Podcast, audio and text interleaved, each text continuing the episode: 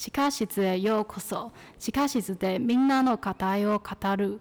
我是金大建筑一一二级三年级的学生。新年快乐，欢迎来到地下室。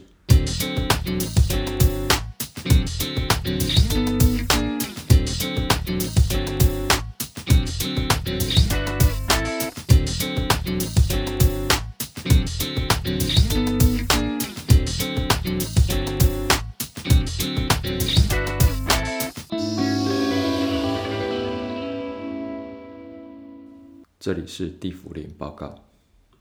这学期总共有六件事要跟已经毕业的学长姐以及在校的同学们报告。第一是新生入学，而一个学期也快过了，这些新生们即将要再一次地展演他们的设计成果。时间是一月四号的下午一点半，总共会有四组表演。就是每一组的组长或者是每一组在讨论过后，根据每一个同学服装的特性跟跟材质。还有一些，还有一些设计理念去进行转化，所以其实这过程中是一个蛮、蛮、蛮费心力的一个一个想法，因为每个每个同学刚开始制作的时候，并没有特别去想说，哦，我之后这些东西是要如何跟其他同学一起进行表演，而是我们大家做出了每一个属于自己的一个服装之后，再去进行所谓的更深层的角色定位。哎，那个大家好，我是。一五级的十一号，诶、大大一新生。然后我们本次的排演内容总共有四十三位，总共包含了四十三位学生的作品，而我们把它分成四个小组。而我们现在将一一个一个小组开始向各位介绍。首先是松德老师所带的组别，这个组别我们想要呈现的是一种勇者大冒险的故事。而故事的内容，也就是所谓的过三关剧情。哦，好。勇者勇者突破冒险，最后得到了得得从从魔王手中夺回了王国的宝物。哦。但其实最后发现这是王国的阴谋，所以发现他们是被利用的棋子。哦，好，来下一个。再来是美影组，美影组想要想要表现的内容是两个村庄之间的冲突。而它更呃更深层想要表达是一种人与人之间的猜忌跟嫌疑。嗯，哎，因为在两个村庄中，其实有蛮蛮严重的贫富差距。有一个村庄非常的非常的富裕，但另外一个村庄非常的贫瘠。而贫瘠的村庄嫉妒丰裕富裕的村庄，而开始展而开始出现了一些背地里面的小手段反间计。然后要，然后看另外一个村庄去如何化解它。嗯，下一个。再来是一人组，一人组他想要表他们的剧情名称其实蛮有趣的，名称为“永远的好朋友”。他他的过他过程中用一种蛮艺术的形态去表达一个人在一个人在认识了不同的朋友，然后在过程中这些朋友对他的影响，从一个从一个懵懂无知的少年。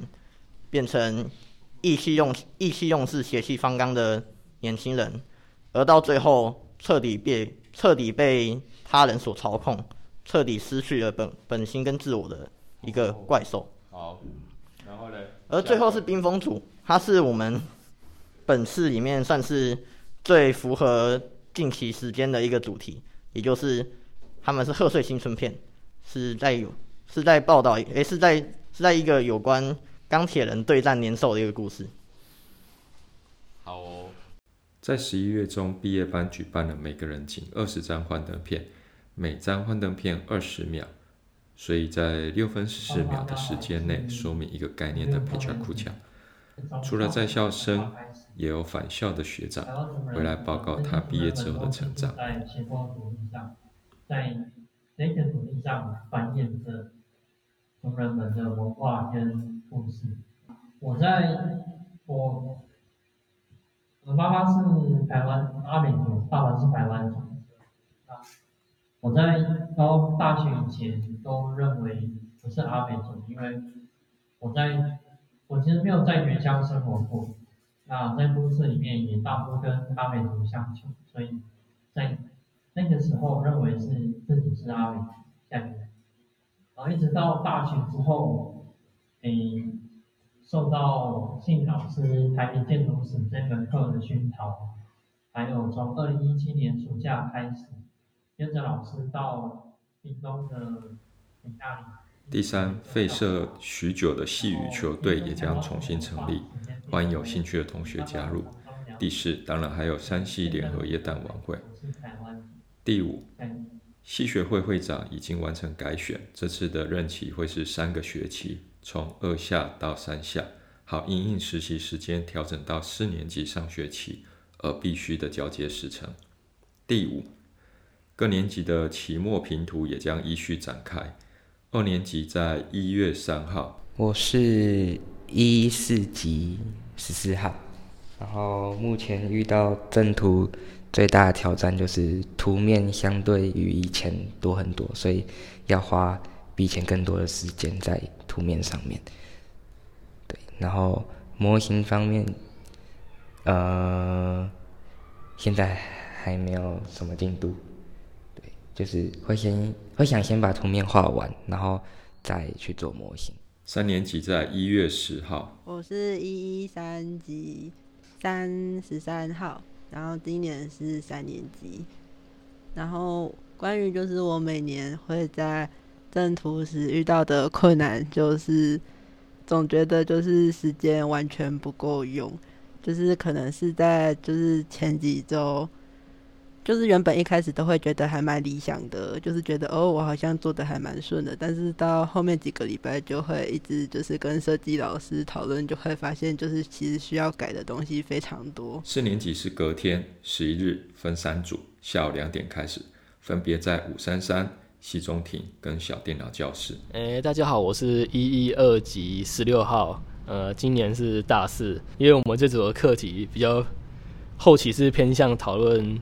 细部设计就是一些构造节点，可能是两种不同的材料该怎么结结合，或是新旧之间的接触建筑该怎么结合的，是以前比较不会碰到，所以我要上网找很多案例，就是比较伤脑筋，所以要花更多时间去那个准备跟那个去做设计。好，那你刚刚在干嘛？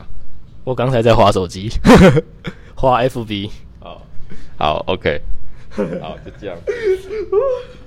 好紧张啊！毕业班则是十五日。好，我是三一级的三十二号的大五。那我觉得十五号要准备正途最困难的事情，就是我要让他们了解我现在想做的以及我做的进度，那让他们能够参与我们的讨论。那我觉得这是对毕业设计来说最重要的一点，就是我们的。交流彼此之间设计的想法是要能够交流，而不是一面的我想我的，然后老师讲他的，这样我觉得这样是没有效果的。建议各位同学多到场参与，也非常欢迎已经毕业的学长姐返校观战。听说有人一月七号就要回来了。另外一件非常重要的消息是，系刊 Q&A 也出刊了。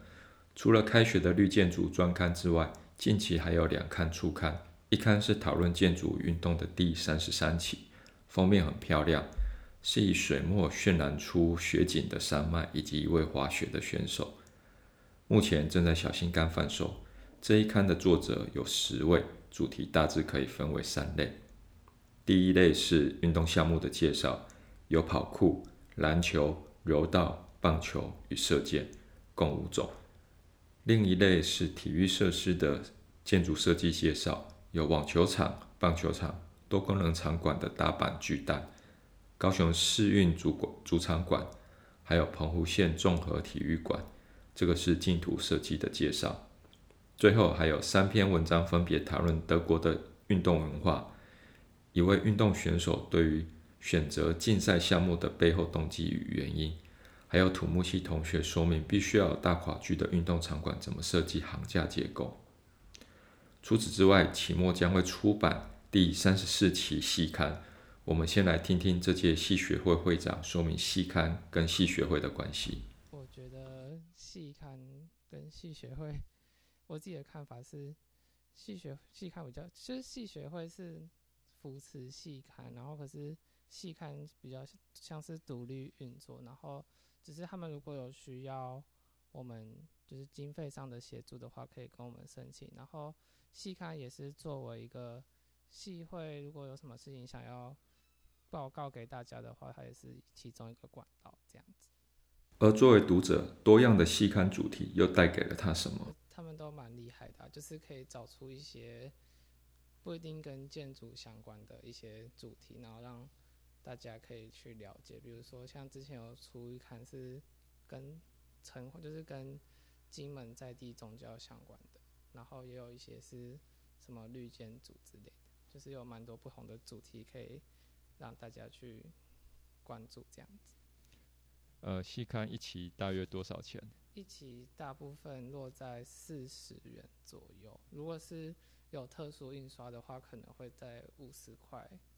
嗯，那你觉得值得吗？这样子的钱花的值得吗？我觉得，嗯，我觉得还算值得啊。可是对他们那些有花蛮多时间在细看上面的，可能就会觉得说有点付出跟回报有点不成。不成比例，可是我觉得可能这就是就是学生办这种刊物会遇到的一些问题，所以呢，我觉得那个那也没有办法，可能就是当做是一个经验。对这期的主编而言，编系刊又有哪些挑战？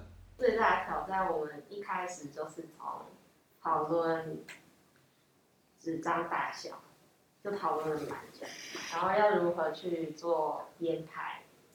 然后编排，然后如何去对应到文章，然后还有风格，都从暑假就开始讨论，然后也不停的在修改啦。好，应该说投稿，投稿的话，征稿也有很多，很多就是戏上其实不太参与度没有到那么高，所以也蛮难去征到。稿件，对，然后在这部分也希望，就戏上的同学们可以多多的加入戏刊，然后参与就是投稿的。那这期的细刊有哪些内容？预计的话呢，老师的访谈就是有三篇，像美玲老师、松德老师、范俊凯老师的访谈。然后访谈内容的话呢，就是有询问老师，就是关于疫情对空间的影响，然后如何去改善，去做空间上对应的手法这样。然后也有问老师，就是关于疫情对他们影响，生活上的影响，然后跟他们对于疫情的心得这样。然后有一篇是运营学姐的心得，就是关于疫情下的日记。然后再就是会有两个书本的推推广，这样就是说可是推广。主要有挑选了一个学姐，就是毕业的学姐，她所写的一些阅读心得，推荐给学弟妹的书籍这样。还有 Podcast 的分享，以及主编的话和大一学弟的小趣事。学弟哦，就是刚入学嘛，然后他们也是刚从高中生转为大学生，然后他们这届比较特别的是，就是完全被疫情就是影响到他们的毕业以及升学。然后他主要就是有提到，就是关于戴口罩这件事。让就是，嗯，认人会比较不易，对。然后也有发表一些关于毕业的心得，也有一些像生活上的小趣事。设计上又有什么特殊之处？我们请主编来谈谈。版面的话呢，会主要以像明信片那种，哦，信封那种形式。去呈现，然后大小的话呢，会是 A 五。以及另一位编辑的看法。大家好，我是一三级十二号。我我这次就主要是负责老师的访谈跟把后续的访谈稿制作，然后还有就是主视觉的设计也是由我来进行。嗯，希望说可以比较直觉的让可能疫情的元素去融融入进去，不过这部分还在思考，所以可以请大家可以多期待一下。这期戏刊将在期末系大会的时候一同贩卖，时间是一月十二号星期三的下午。嗯，对，刚刚介绍到的，嗯，奇闻异事就是预计在期末系大会的时候会一起推出。目前就是在现场贩卖，那、啊、如果不小心错过的话呢，你可能就要等到下学期的小心肝，你才买得到剩下的刊物。所以有想要购买的人，就是要快点去购买，数量有限。数量有限，预购从速。金大建筑 Gimon and Architecture 系刊第三十四期奇闻异事，以及第三十三期运动与建筑。还有其他期都会在期末系大会的时候贩售。这学期的话，除了刚才提到的奇闻异事之外，嗯，大五他们那边还会毕业班还会再出一刊。以上是地下室，这里是地府林报告。欢迎在一月十二号的时候到系大会会场购买系刊。另外，在一月十五号的时候到场听毕业班的毕业设计报告，以及购买毕业设计的专刊。蛮喜欢看，就是毕业班他们办的，他们办的刊物，就是可以了解说，就是他们为什么想要做那个题目，还有他们遇到的一些困难，我觉得可以作为就是未来做毕业设计的时候的一些参考，这样。